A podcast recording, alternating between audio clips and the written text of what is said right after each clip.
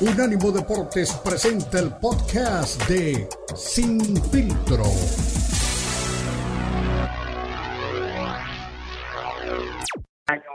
Y un abrazo muy afectuoso a, la distancia, con mucho cariño para, para todo su equipo. Pues eh, no deja de ser más que un buen deseo, ¿no? Yo, yo creo que Benavides tiene el legítimo derecho de reclamar la pelea contra Canelo Álvarez, ¿no? Por ser el, el retador oficial para el Consejo Mundial de Boxeo, por ser el campeón interino del Consejo Mundial de Boxeo en la categoría de los supermedianos, y pues le corresponde a él en este momento ser el retador oficial de Canelo Álvarez. Nos decía hace algunas semanas Mauricio Sulaimán en Provox TV que pues ya se va a vencer el, el plazo, ¿no? Se va a cumplir el año en el que ya sería eh, obligatorio para Canelo Álvarez defender su título, según las cuentas del Consejo Mundial de Boxeo, esto sería en marzo, o sea que hipotéticamente la pelea pues ya podría realizarse en mayo, que es la fecha que normalmente elige Canelo Álvarez, mayo o septiembre, pero si se cumple eh, el calendario de manera puntual, que es marzo, no dicho por el propio Mauricio Sulaimán, pues entonces el Canelo estaría obligado a realizar la siguiente pelea contra Benavides en el mes de mayo, suponemos, ¿no? Que es, repito, el mes en el que suele pelear el campeón mexicano. Pero pues, esta, esta oferta, repito, pues no deja más que de ser un, deseo, ¿no? Es así como un buen propósito de año nuevo. El punto es que se pongan de acuerdo, ¿no? Los promotores, ¿no? Samson Lekowitz, que es el que maneja la carrera de Benavides, no este uruguayo que está metido en el boxeo desde hace varios años, y del otro lado, pues Eddie Reynoso, que es el que está manejando la carrera del Canelo, junto con Eddie Hearn o alguno de los promotores que le pueda resultar interesante, ¿no? Y, se me hace pues complicado el Estadio Azteca como sede de, de esta pelea, porque pues, el Estadio Azteca va a estar en remodelación, ¿no? Entonces, pues estaríamos hablando hasta finales de año y es algo que no creo que le convenga ni a Canelo ni a Benavides, ¿no? Si es que se quieren enfrentar en esta pelea que pues mucha gente quiere ver en este 2024. Lalo, con el gusto de saludarte y mandarte un fuerte abrazo. Eh, es evidentemente quizás una, una de las últimas sacudidas ¿no? que, hace David para tratar de, de llevar al Canelo a esta pelea pero sinceramente yo tuve la suerte, Lalo, de estar en el 93 en esa pelea con Greg Haugen, allí en el Estadio Azteca, 130 mil personas, la locura, siempre cuento la anécdota, adelante de donde yo estaba sentado estaba Mr. T, que me firmó una gorra, fue un evento que, que tú lo viviste, Lalo, sin precedentes, un récord, ¿tú crees que, que Canelo Benavides eh, en el hipotético caso de que se pudiera dar una pelea en el Estadio Azteca, ¿tendrían la misma efervescencia que tuvo Chávez en, en aquel febrero del 93? No, no creo. Yo no creo que haya en, en México un boxeador que tenga el mismo impacto de Chávez. ¿no? Y yo te puedo decir que me tocó vivir las dos épocas, ¿no? la de Chávez y la de Canelo, y pues sí, Canelo es muy popular, es un boxeador que divide opiniones, es un boxeador que pues es seguido por mucha, mucha, mucha gente, pero también tiene muchos, muchos detractores, ¿no? Es, es, es un boxeador en donde no hay donde no hay puntos medios, ¿no? Este, o, o la gente lo aclama, le aplaude, o la gente lo reprueba y lo abuchea, ¿no? No, no hay puntos medios con, con Canelo pero la popularidad de Chávez es, otra cosa y, si nos transportamos en el tiempo, por ejemplo, a 1992, ¿no? cuando se dio la, primera pelea de pay-per-view en la historia de la televisión mexicana, el Canelo eh, ni nacía, ¿no? en aquella época Julio César Chávez contra el Macho Camacho, eh, el país tenía menos habitantes, había menos formas de, ver las peleas de pago por evento, no solamente existía una plataforma que era Cablevisión, no actualmente con el nombre de Easy, entonces era más difícil, pero la gente veía las peleas de, de Chávez y establecía récords de audiencia y Chávez era el rey del pay-per-view, superando incluso a Tyson, que era la figura mundial en ese momento por ser el campeón mundial de peso completo. ¿No? El, punto es que Tyson vendía muchos pay-per-view en Estados Unidos, quizá un poco más Chávez, pero pues Chávez más o menos le peleaba ¿no? en, el pay-per-view en Estados Unidos, pero Chávez vendía muchísimos en México, lo que no sucedía con Tyson. Entonces el rey del pay-per-view en la historia del boxeo se llama Julio César Chávez, ¿no? y, le podrá gustar a la gente o no, ahí están los datos, yo te puedo decir, yo trabajé en esa empresa, ¿no? Cablevisión, filial de Televisa, y era un fenómeno social cada vez que peleaba Julio César Chávez, ¿no? Y, que luego, eh, por ese éxito de Chávez, pues eh, la chiquita González, eh, Oscar de la Hoya, otros boxeadores que siguieron, también peleaban en pay-per-view, pero ya no tuvieron el mismo éxito que Julio César Chávez. Entonces, yo no creo que haya un boxeador que pueda provocar el mismo impacto y con menos habitantes hace 30, 35 años en México que, lo que generaba Julio César Chávez, ¿no? Que, se pueda llenar el Azteca, pues sí se puede llenar el Azteca, lo he visto lleno cuando hay algún evento religioso o evento político, ¿no? Este, pues con acarreados o en un evento artístico o deportivo, si regalan boletos, pues seguramente se llena el Estadio Azteca, ¿no? Pero el impacto como tal, este Beto, yo no creo que, que, nos alcance el tiempo para ver a, una figura con lo que representó en su momento y sigue representando en este momento todavía para México, como el caso de Julio César Chávez. Eh, Eduardo, eh, obviamente Canelo siempre, pues yo creo que en este momento es el nombre eh, más popular en el boxeo, hablando en términos positivos y negativos pero hay otros que están ahí eh, haciendo fila, creo yo, para su momento de gloria, y me refiero específicamente a Isaac Cruz, el Pitbull. Eh, yo le decía a, a, Beto que a mi parecer quizá le falta un management más agresivo, porque se le está pasando el tiempo y es un buen boxeador que creo que se puede desperdiciar si no consigue una pelea titular. No sé qué piensas tú al respecto. Pues es uno de los mexicanos, ¿no? Que puede ser campeón del mundo este año, ¿no? Isaac Cruz, yo lo, he visto desde que empezó su carrera, conozco muy bien a su abuelo, que fue boxeador, Memo Cruz, que le ganó a Pipino Cuevas, conozco muy bien a su papá, Isaac, que fue un buen boxeador, no creador, pero pues no, no, no tuvieron mucho éxito, ¿no? Como, como lo está teniendo en este caso la, la tercera generación este, sí es un buen prospecto el Pitbull, ¿no? Para, para campeón del mundo, pero, pero yo creo que, que está lejos, ¿no? De ser uno de los mejores boxeadores que pueda dar México.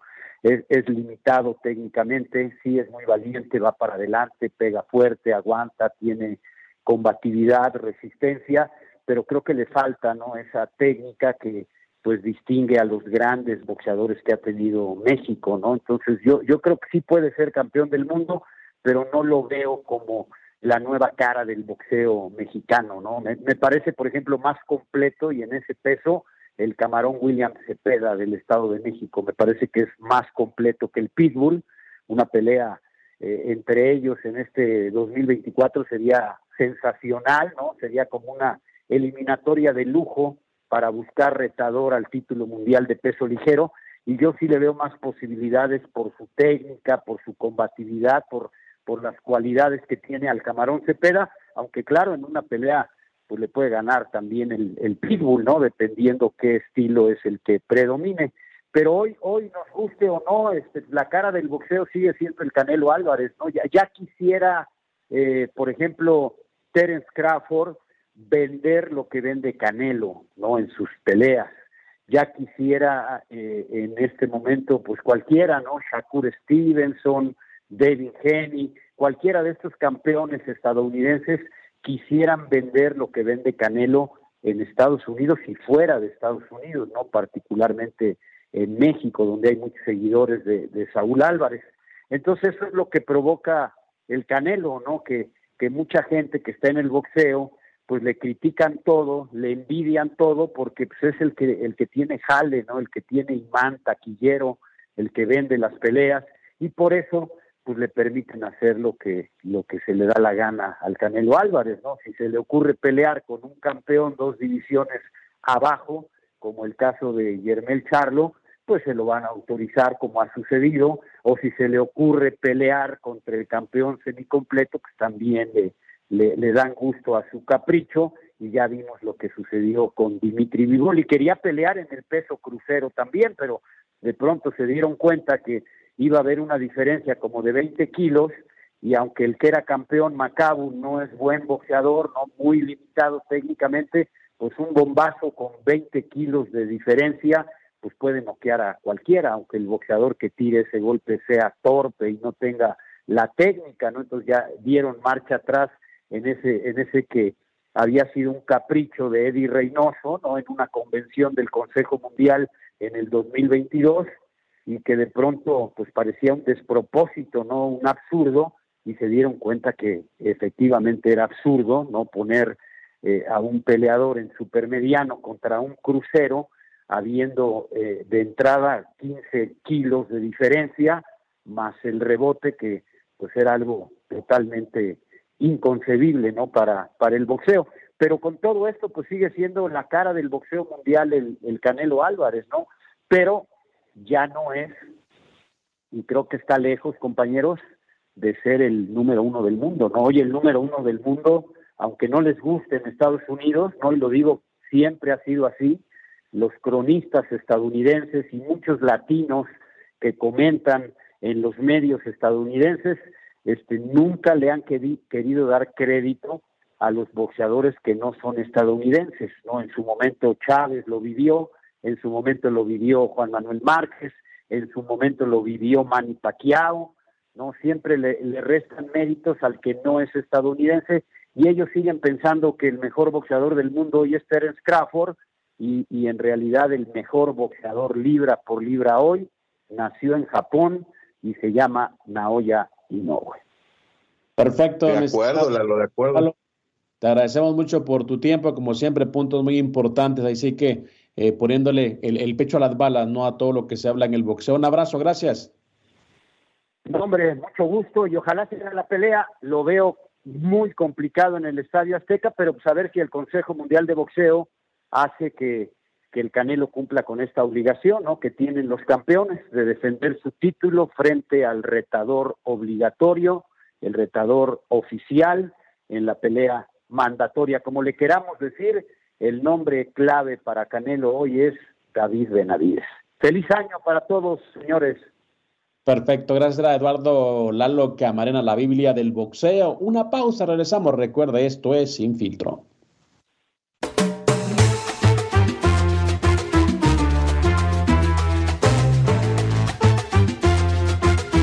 Unánimo Deportes Radio.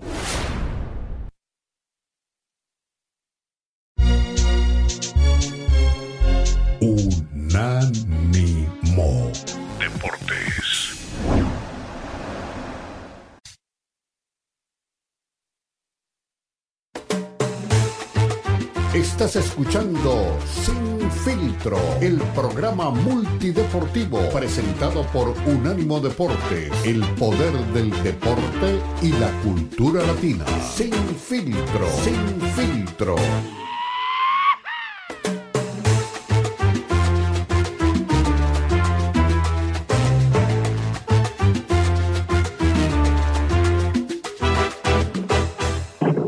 Continuamos, recuerde, somos Unánimo Deporte, lo mejor de la cultura y el deporte, y estamos nuevamente de costa a costa, y la gente, bueno, sigue opinando. Dice Luis Piño Rodríguez, saludos y abrazos para todos en este año, no, que Dios los bendiga, let's go Bears, sí, let's go Bears, pero para el próximo año porque están fuera de la postemporada los dos de Chicago. Y ahora, don René Zamudio, infaltable, infalible siempre, dice, bueno, mandó dos mensajes, leo el primero. Saludos, mis chapines. El malinchista con su comentario sin sentido. Si el Canelo llena el Azteca es porque según él van a, ver a Benavides ganarle. Y si pelean el Akron es porque el Canelo no llena el Azteca. Malinchista. Todos quieren ver al King Canelo. Eso es, me imagino que dirigido a don Beto Pérez Landa. Y también dice, también les dije que si iba a ser, que sí se iba a hacer esta pelea a ustedes dos y me juzgaron de loco. Pongan atención, mis chapines, no sean tercos. Bueno, yo la verdad que no creo, no creo que, que, se vaya a hacer, pero bueno, quisiera que se hiciera, pero no creo que se haga. Oye, pero qué, qué duro, ¿no? Debe de ser para un tipo como Samudio escuchar a un hombre que tiene una larga y amplia trayectoria dentro del boxeo como el maestro Eduardo Camarena, poniendo en su lugar al Canelo, ¿no? O sea, hay un abismo diametral, o sea, el Gran Cañón se queda chiquito. Aquí estamos hablando de un universo entre el impacto de Julio y lo que es este, este Canelo, ¿no? Entonces, qué duro ha de haber sido para, para Saúl, eh, no para Saúl, para sus Canelocas, haber escuchado al maestro Eduardo Camarena poniendo en su lugar al Canelo, pues sí, es el que más vende y se ha llenado la Azteca por eh, religiosos y por conciertos, y pero no, no, no, no, hay, entre los perros hay razas, mi querido Cristian. Me, robaste, me robaste la frase, te iba a decir, como diría mi abuela, hasta entre los perros hay razas, bueno, también te puedo decir que en el boxeo también hay clases sociales, ¿no? Así que bueno. Eh, así es la cosa, no lo inventamos nosotros, no lo decimos nosotros, están los hechos y por supuesto están pues las historias, ¿no? Que al final de cuentas se cuentan solas. Mi estimado Beto, ya falta una, fecha nada más para que concluya pues la temporada regular de la NFL, ya están prácticamente definidos lo que son el combo de clasificados, ¿no? Ya en lo que es la americana, los Cuervos han cerrado una tremenda eh, temporada con una marca de 13 victorias y, y, 3 derrotas. Y en el lado de la nacional, pues los 49ers también se recuperaron de, pues, de un arranque dubitativo, eh, de muchas eh, interrogantes sobre si tenían o no mariscal de campo. Y bueno, ahora tienen marca de 12 y 4 y están primeros en la nacional. Faltan por definirse dos posiciones dentro de lo que es eh, la americana y una también en la nacional. Así que es lo que, lo que resta todavía. Eh, bueno, perdón, perdón, pero faltan tres en la, en la americana y dos en la nacional. Y por supuesto es donde ya veremos cómo, cómo quedan pues, los, combos ¿no? de, de, clasificados. De momento en la, en la americana tenemos a los Cuervos ya calificados, a los Delfines de Miami, Jefes de Kansas City y a los Cafés de Cleveland. Esos son los que están pues ya eh, listos y dispuestos para poder eh, calificar. Y dentro de lo que es la nacional tenemos a los Vaqueros de Dallas, luego de los 49ers, a Detroit, que, venía a hacer temporadas muy, pero muy eh, tristes. Filadelfia, que arrancó fuerte y fue perdiendo pues terreno, territorio. Luego están los Rams, y luego pues vienen también ahí los Bucaneros y los, los Packers también buscando pues obviamente eh, un, lugar dentro de lo que es esta, esta, esta clasificación. Eh, del lado de la americana están los eh, Jaguares de Jacksonville, los Bills de Buffalo y los Potros de Indianápolis. peleando todavía por una posibilidad están los Tejanos de, de, Houston y los Steelers. Así que bueno, una fecha más, mi Beto, y tendremos todo definido ya para la postemporada. Sí, caray, bueno, pues qué cosas, ¿no? Tiene el fútbol americano. Yo estuve pendiente del juego de mis Broncos el fin de semana y consiguieron la victoria. Y por ahí me dicen que tenemos el 12% de posibilidades. Ya después me puse a hacer cuentas con Marco Patiño, que a continuación va a estar aquí con nosotros, y me di cuenta de que pues tenemos, que no me den falsas esperanzas, ¿verdad? Para la postemporada. Pero de los que sí están adentro, hay un tema que me preocupa. Divo Samuel, este eh, manifestó que tiene su apoyo incondicional y que Brock Purdy debe de ser el MVP de la NFL esta temporada.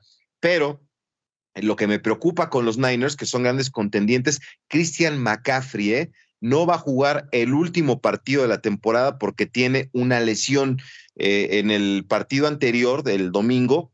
Eh, cuando, vencieron a Washington, imagínate, contra Washington, un partido sin que no tenía la menor importancia, pero bueno, pues tuvo una, distensión eh, en la pantorrilla y pues me preocupa porque ya el, último juego de la temporada no importa, los playoffs, imagínate lo que significaría, digo, entendiendo que los Niners van a descansar y todo, pero eh, no contar con McCaffrey, que ha sido pieza fundamental para que hoy San Francisco tenga 12 victorias y 4 derrotas, ¿no?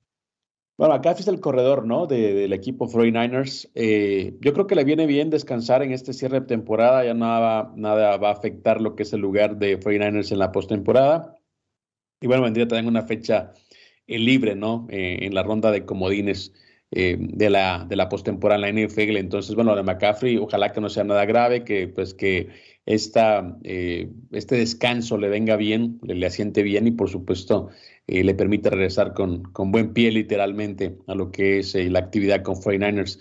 que bueno, imagínate si, digamos, si la lógica prevaleciera hasta el momento, que obviamente sabemos que siempre los deportes carecen de lógica, ¿te imaginas un supertazón, un Super Bowl entre Cuervos y 49ers? Me parece que sería pues un tremendo partido, ¿eh?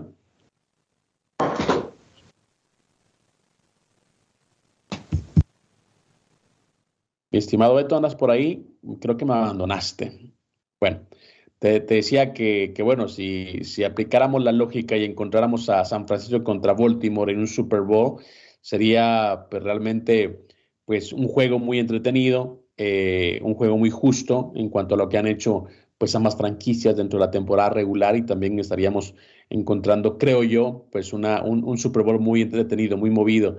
Así que, señores, se viene la, fiesta grande del fútbol americano. Repito, ya están definidas prácticamente las posiciones eh, de la eh, postemporada. Ya hay varios equipos eliminados y pues hay que contar ya únicamente los que están eh, pues calificados o en posición de calificar ya a una fecha, repito, de lo que es la postemporada de la NFL. Siempre hay un caballo negro, siempre hay un tipo que o un equipo que hace historia negativa para, para el resto Veremos en este caso quién es el que se lleva las palmas en esa definición tremenda que tiene a todo el mundo en el fútbol americano, pues muy eh, listo y dispuesto ¿no? para lo que se viene.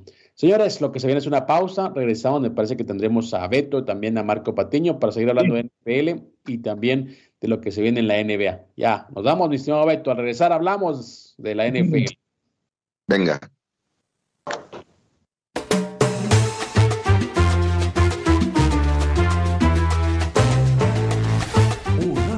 Deportes Radio.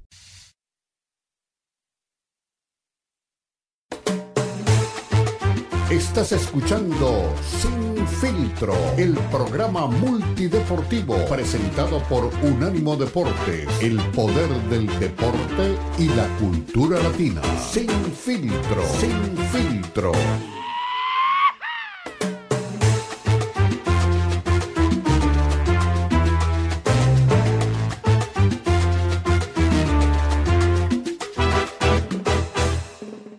Continuamos. Recuerde, somos Unánimo Deporte, lo mejor de la cultura y el deporte. Para estar informado 24-7, puede ingresar a www.unánimodeportes.com y encuentra podcast, radio en vivo, encuentra coberturas, historias, noticias, todo lo que usted prefiere del mundo del deporte al mejor estilo de la gente que usted ha hecho parte de su familia. Estamos hoy de momento trabajando para ustedes con mucho gusto. Don Beto Pérez Landa, hablando de la fama de Chuca, Jonathan Morel en los controles y quien les habla, Cristian Echeverría. Mi Beto, te, fuiste ya al final del último segmento, pero bueno, comentaba que está pues prácticamente eh, decidido ya lo que es la postemporada y te preguntaba eh, ¿qué te parecería si aplicando a la lógica nos encontráramos con Baltimore y con los 49ers en la, en la final, en el Super Bowl?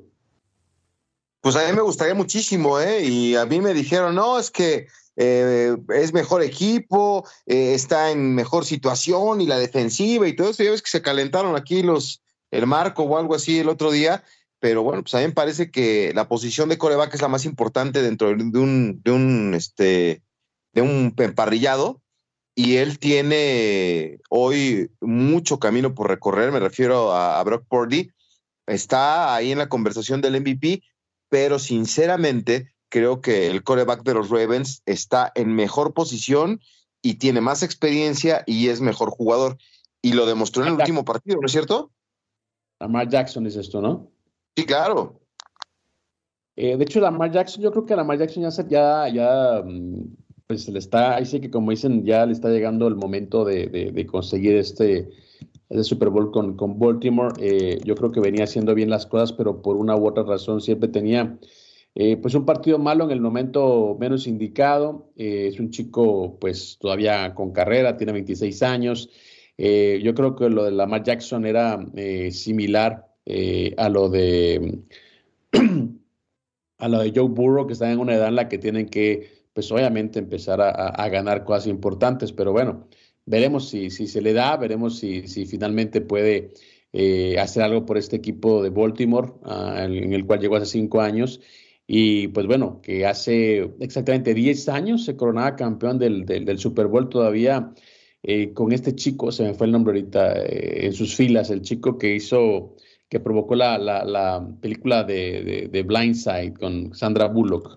Eh, bueno, ahorita te digo el nombre y te digo, pero bueno, desde ese entonces es la última vez que ganó eh, Baltimore un Super Bowl, así que bueno, yo creo que una década después está en una perfecta posición para, para poder eh, ganar una vez más el Super Bowl.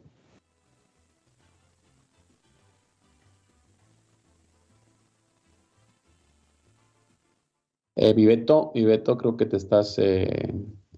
Bueno, tenemos a Marquito Patiño también ahí, así que. Marquito, ¿me escuchas? Sí, ¿cómo estás, Cristian? Entras tú y se va el Beto, no sé qué, qué bronca traen ustedes. Pues porque lo, te tengo que llamar para arrearlo, le mandé una invitación desde las 10 de la mañana, pero dice que no le entran las, las llamadas, así que no te preocupes. ¿Cómo estás, ah. Marco? Bien, pues aquí, no sé, no, no me entraron las famosas llamadas, Beto, pero muy contento de estar aquí con ustedes me conecté al Skype y ya me tuve que colar ahí a la llamada que estaba activa. Perfecto, Marquitos. Pues ya sabes que es tu casa, usted no se cuela, usted ingrese, que este es su hogar, ya sabe. Bueno, hablando un poquito ya con, con Beto, eh, Marquito, de lo que se viene en la postemporada de la NFL, pocas posiciones, tres en el lado de la americana, dos en la nacional, ya por llenarse. Así que está prácticamente el panorama completo en lo que es la postemporada de la NFL. Y bueno, hacemos referencia a, a que si se aplica la lógica si pensamos que San Francisco y Baltimore podrían pues verse en el Super Bowl, pues qué, qué tipo de final estaríamos viendo. A eso hacíamos referencia, Marquitos. No, pues es que obviamente son los equipos más, pues más en forma. Este, se acaban de enfrentar la semana pasada y vimos un, un resultado poco, poco esperado, ¿no? Para, para, para todos, este, con la, pues no fue una paliza, pero sí la contundente victoria de Baltimore pero yo sí les diría algo, yo veo por ahí un equipo que nadie le hace mucho caso, ¿eh? Que son los Cleveland Browns que han ido levantando, que han jugado con cuatro corebacks, eh, que ahora con Joe Flaco parecen una máquina de puntos, esa es una realidad, pero que tienen a una de las mejores defensas de la liga. Yo creo que si alguien le puede hacer por ahí sombra a, Lamar Jackson y a, los Baltimore Ravens, sin duda pueden ser Cleveland. Nadie los está volteando a ver, pero calladitos, eh, con cambios, empezaron con Deshaun Watson, jugó Walker, jugó Thompson, ahora está jugando Joe Flaco y tienen y siguen ganando y siguen ganando de manera convincente. Yo creo que los Cleveland Browns, calladitos, calladitos, ya anunciaron, por ejemplo, que van a que van a darle descanso a sus estrellas, entre ellas Joe Flaco, aunque no lo crean, y quién sabe en la postemporada ya están clasificados y ya están ah, ya tienen seguro el puesto 5 porque obviamente no pueden subir más porque Baltimore es el líder ya sembrado el, sembrado 1 y obviamente pues el 1 de la norte de la americana pero Cleveland calladito podría por ahí darle una sorpresa eh Sí, sí, sí. Y qué maravilla, lo platicábamos, ¿no? De, estar viendo la, temporada cómodamente en tu sillón en el arranque, cuando se lesionaba este, el coreback de los Jets, Aaron Rodgers, y ahora saltar del, del sillón a, ser protagonista y hacerlo bien. A mí me llama la atención porque sí es un coreback importante, pasó por Denver y, la verdad es que poco y nada le, vi. Entonces yo tenía mis dudas, pero hoy está haciendo muy bien las cosas eh, Joe Flaco. Oye, y hablando de los Ravens de Baltimore, el partido que se juegan tus Steelers, ya le dije yo a la gente que no me des falsas esperanzas, está muy complicado que Denver avance, pero los Steelers sí tienen posibilidades, ¿no? Y lo que me llama la atención es que Mike Tomlin ya dijo que en este último partido que es determinante en su temporada contra los Ravens de Baltimore, va por tercer partido consecutivo eh, Rudolph, aunque Kenny Pickett podría recuperarse de, su lesión el tobillo derecho, pero aquí no hay que arriesgar, aquí hay que ir con todo y lo mejor es Rudolph, ¿no? Para este último partido. Pues es que tienes que ir con el que mejor esté, ¿no? Digo, ya vimos que Trubisky, pues descartado, terrible los dos partidos en los que estuvo, dos y medio por ahí. Este, Kenny Pickett está tocado, aunque por más de que este eh, Mike Tomlin ha dicho que es su core vacuno. La semana pasada ha ido cambiando el discurso. La semana pasada dijo, vamos, cómo va evolucionando este Kenny.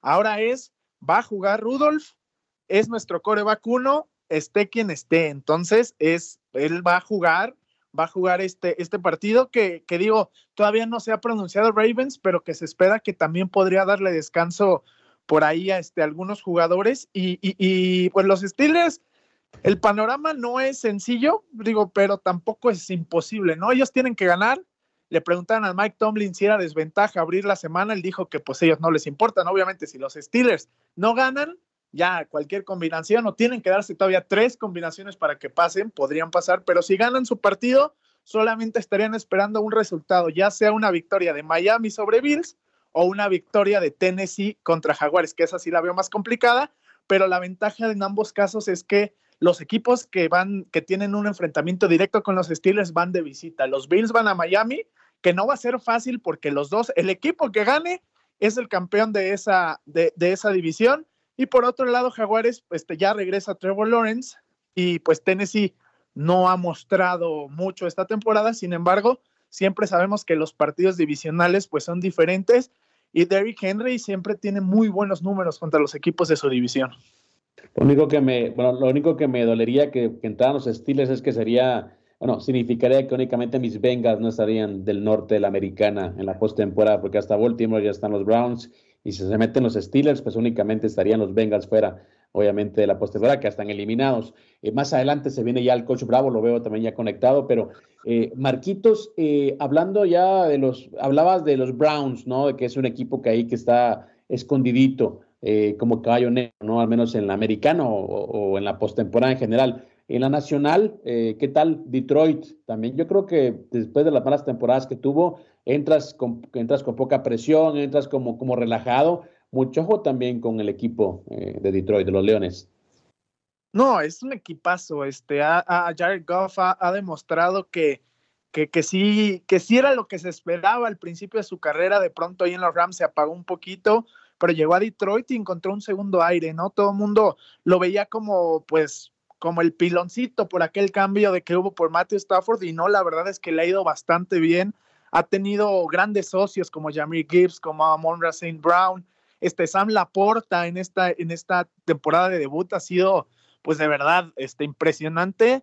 Ahorita todavía estarían peleando por el sembrado uno de la, de la Nacional, sin embargo, pues, pues esa jugada polémica, ¿no? De que si se reportó o no se reportó el liniero ofensivo, al final, pues están clasificados, están dentro, ya no están peleando por el primer puesto de la Nacional, sin embargo, ha sido un equipo que, que ha sorprendido a todos. Y, yo, pero yo sí, o sea, en este caso sí lo veo un poquito abajo de los, de los contendientes. Yo veo como contendientes, obviamente, a los 49, obviamente a los Dallas Cowboys y pues un, escalón todavía más abajo a Filadelfia que sí se ha caído eh, pues trágicamente, ¿no? Era, era dominador de la liga y de pronto ahorita con muchas, con tres derrotas en las últimas cuatro semanas, yo veo como contendientes principales, obviamente, pues a, Dallas y a, y a, San Francisco. Oye, ya, ya para despedirlo a, Marquito, nada más déjanos tu voto porque nos tenemos que ir a la pausa, pero vamos a eh, eh, entrar platicando con Ricardo Bravo del MVP. ¿Tú sigues manteniendo a Prescott? Porque yo voy con, con el coreback de los Ravens. Eh, yo te lo dije aquí, yo te lo dije aquí, Beto. El tema del, del MVP cada semana cambia.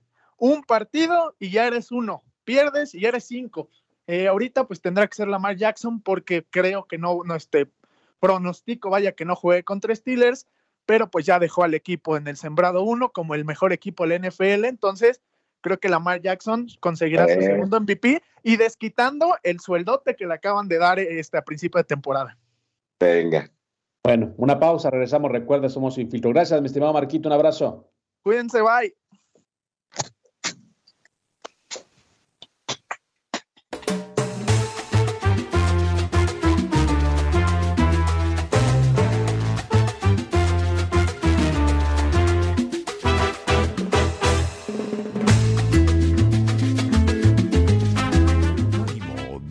Radio.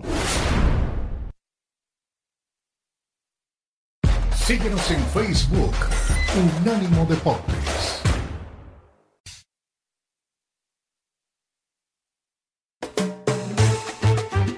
Estás escuchando Sin Filtro, el programa multideportivo presentado por Unánimo Deportes, el poder del deporte y la cultura latina. Sin Filtro, Sin Filtro.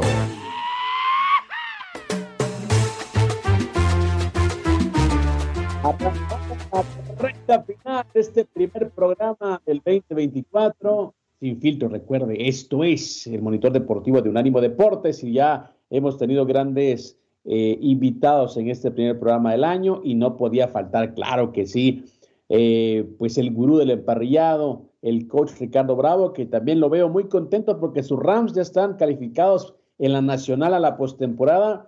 Y como le decía también fuera de micrófonos, mucha gente habla de Baltimore, habla eh, de 49ers por razones obvias, pero dentro de las posibles sorpresas nadie menciona a unos Rams que como le mencionaba, yo creo que tienen como eh, gran mérito el sacar lo mejor del talento joven. Totalmente.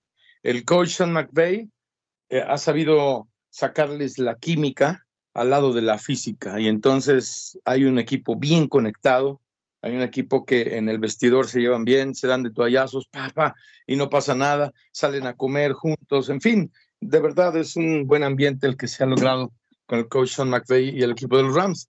Los Rams son tres, es uno de los tres equipos nuevos, nuevos en la postemporada.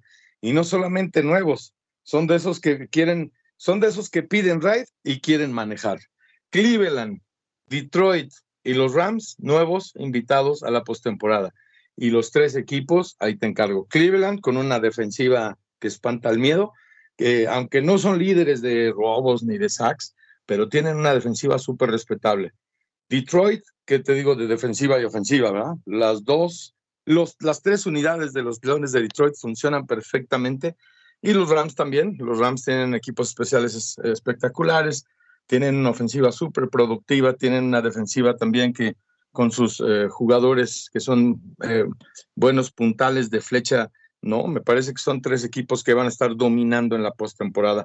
Lo que decía Marquito tiene toda la razón, aderezando lo que dice Baltimore Ravens, el mejor equipo, eh, con la mejor defensiva. Tienen tres, son tres, son líderes en tres cosas. La defensiva son líderes en tres cosas. Nunca había pasado esto desde la fusión, que tuvieran al líder eh, o, que, o que fueran líderes en robos de balón, tienen 29 en favor, que son líderes en sacks.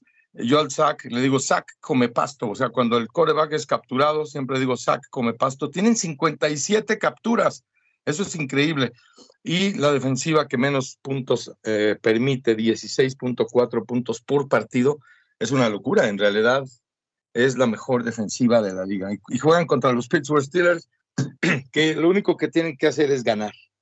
Si ganan, tienen que esperar ahí resultados para poder estar en la postemporada. Y encima de todo, TJ Watt está empatado con 17 sacks. Sacks come pasto, busca el tercer lugar. Más bien, busca por tercera temporada consecutiva ser el líder en capturas. En fin, este, pues hay mucho que celebrar para el equipo de los Pittsburgh Steelers, que ya tienen marca ganadora y que otra vez los aficionados ya quieren al coach. Ahora sí ya lo adoran al coach, ay, es el bueno y no sé qué, cuando hace poco lo estaban ya este, colgando eh, del, del mástil más alto. En fin, Buffalo Bills y Delfines, ese va a ser el buen partido. Ese va a ser bueno. Ahí hay datos, ¿eh? Ahí hay datos. Tyreek Hill 1717 yardas. Nunca un receptor había logrado eso. Y más tres temporadas consecutivas. Eso es increíble.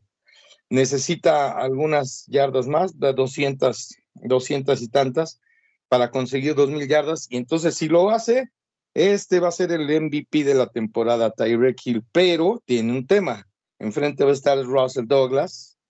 ¿Quién es Russell Douglas? Es un muchacho que trajeron al equipo eh, de Buffalo lo trajeron el 31 de octubre, fue de esos que intercambiaron a la mitad de la temporada y desde ese día a hoy tiene cuatro intercepciones. Es el mejor interceptor, uno de los mejores interceptores de la liga, así que va a ser muy bueno el tiro, eh, el, de, el de Russell Douglas contra este Tyreek Hill. Ahí está la clave en ese partido, ¿eh?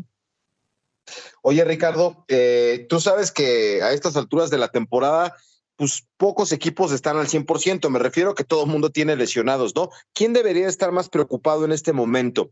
Eh, porque los Niners anunciaron que Christian McCaffrey se pierde el último partido de la temporada, trae ahí una distensión, hay un tema más bien muscular. Eh, y Bradley Chop se pierde el resto de la temporada debido a una lesión en la rodilla de, de los Dolphins. ¿Quién debe estar más preocupado? ¿A quién le hace más falta este Bradley Chubb a, Miami o, lo de Christian McCaffrey que van a descansar, va a tener tiempo, pero híjole, a mí me preocuparía, ¿no? Mira, eh, Christian McCaffrey no es indispensable, nadie es indispensable. Pero Christian McCaffrey tiene atrás a Divo Samuel y tiene atrás otros dos corredores y del lado derecho otros dos receptores, del lado izquierdo otros dos receptores que volteas y pues no lo van a extrañar, te lo juro.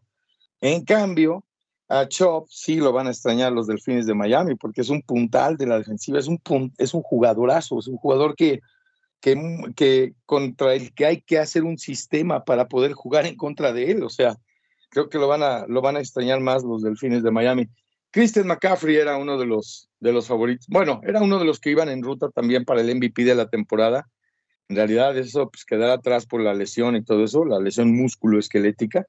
Este, quedará atrás, pues ya no pasa nada, pero mira nada más qué jugadorazo tienen. Y también Brock Purdy puede ser, es otro de los, de los que estarán ahí levantando la mano para querer ser el MVP de la temporada. Entonces, es un equipazo el de los 49ers, definitivamente, que se preocupen más los delfines de Miami. Miami, que es la ciudad aquí de, de un ánimo, este, van a estar en la postemporada, van a ser un equipo súper contendiente, pero si Tua, si Tua se pone, se pone bien, si Tua se pone la pila, si se concentra, si, si este, hace buenos movimientos finos, eh, la puede pegar, ¿eh? Si no, otra vez hay que esperar. ¿Qué veo en general? ¿Qué veo de manera general en la temporada? Que se les están olvidando los fundamentos. A los jugadores ya no aplican los fundamentos. Eso es gravísimo. ¿Cómo es así? ¿Cómo así que te, que te castigan por una mala posición? Haces un touchdown, le das la vuelta al partido, pero por mala posición, castigo y te echan para atrás, como sucedió con el equipo de los Kansas City Chiefs. ¿Cómo así que vas, eres tackle, no te reportas con el árbitro y pum, vale, ganas el partido y no, vas para atrás porque no, no te reportaste? Ese tipo de errores son de fundamentos. Y en la NFL lo que está fallando ahorita son los fundamentos, eso no lo puedo creer, no lo puedo creer. A las tacleadas, no taclean, quieren tirarlos con empujones. No, la tacleada se hace con un candado y lo tienes que cerrar muy bien para hacer el, el tacleo, el tackle, como dicen pero pues, se les están olvidando los fundamentos y por cuestión de fundamentos están fallando muchísimos equipos. ¿A poco no? Exactamente, mi estimado eh, coach, y también hablando, bueno, de fundamentos, eh, me voy a referir a una canción vernácula, ¿no? Que no hay que llegar primero, pero hay que saber llegar. Filadelfia arrancó pues muy bien y pues ya trae una racha negativa que creo que también nos puede hablar de lo que, lo que veremos de ese equipo en la postemporada. Totalmente, totalmente. Y encima de todo esa canción sigue con dinero y sin dinero. Hago siempre lo que quiero. Eso es justamente, es justamente lo que los 49ers este, están cantando, realmente, ¿no? Este, los equipos grandes como Baltimore, tal. Eh, sí, hay que saber cerrar, hay que saber cerrar. Una temporada no sirve si no sabes cerrar bien. Un partido no sirve si no sabe, si no sabes cerrar el partido cuántos equipos no saben cerrar partidos y dan la vuelta al final este, en el encuentro. algunos partidos a los Bills, a los Titans, Atlanta, este, eh, en fin. Ah, bueno, a Texas, eh, los Longhorns de Texas no supieron cerrar el partido en donde podían ir al campeonato nacional en el fútbol americano colegial y pum, vale, que los dejan fuera. Entonces, exactamente, mi Cristian, saber cerrar, saber terminar eh, no, no hay que ser apresurados. De todas maneras, el tiempo corre igual, a la misma velocidad. Entonces hay que saber. Bien, bien. Y aquí hay que saber cerrar también sin filtro para que no nos corte la pausa automática. Mi estimado coach, un abrazo. Gracias por arrancar este año con nosotros y por supuesto con todos los detalles de lo que se viene en la NFL. Siempre, mi Cristian, siempre, ya sabes, estamos en arroba tirus Bravo. Perfecto, búscalo en Twitter, Tirus Bravo la Biblia del emparrillado. Así que, don Ricardo Bravo, así como todos los invitados especiales de Sinfito, le damos la bienvenida a una nueva etapa de este programa, mi estimado Beto. Me imagino te quedas en la Copa al Día. Sí, señor, sí, señor. Y a ver si el, viernes platicamos con el coach del maravilloso regreso de Joe Flaco. Lo que está haciendo me parece extraordinario. Sí, aquí a continuación la Copa al Día. Con Hugo Carrión le damos, por supuesto, el tema del fútbol. Feliz año para todos y nos encontramos aquí el viernes.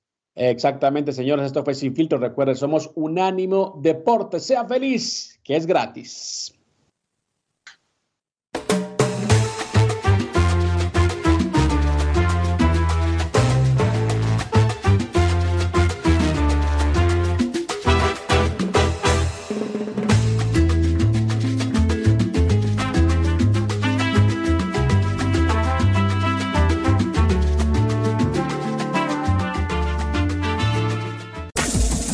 Este fue el podcast de Sin Filtro, una producción de Unánimo Deportes.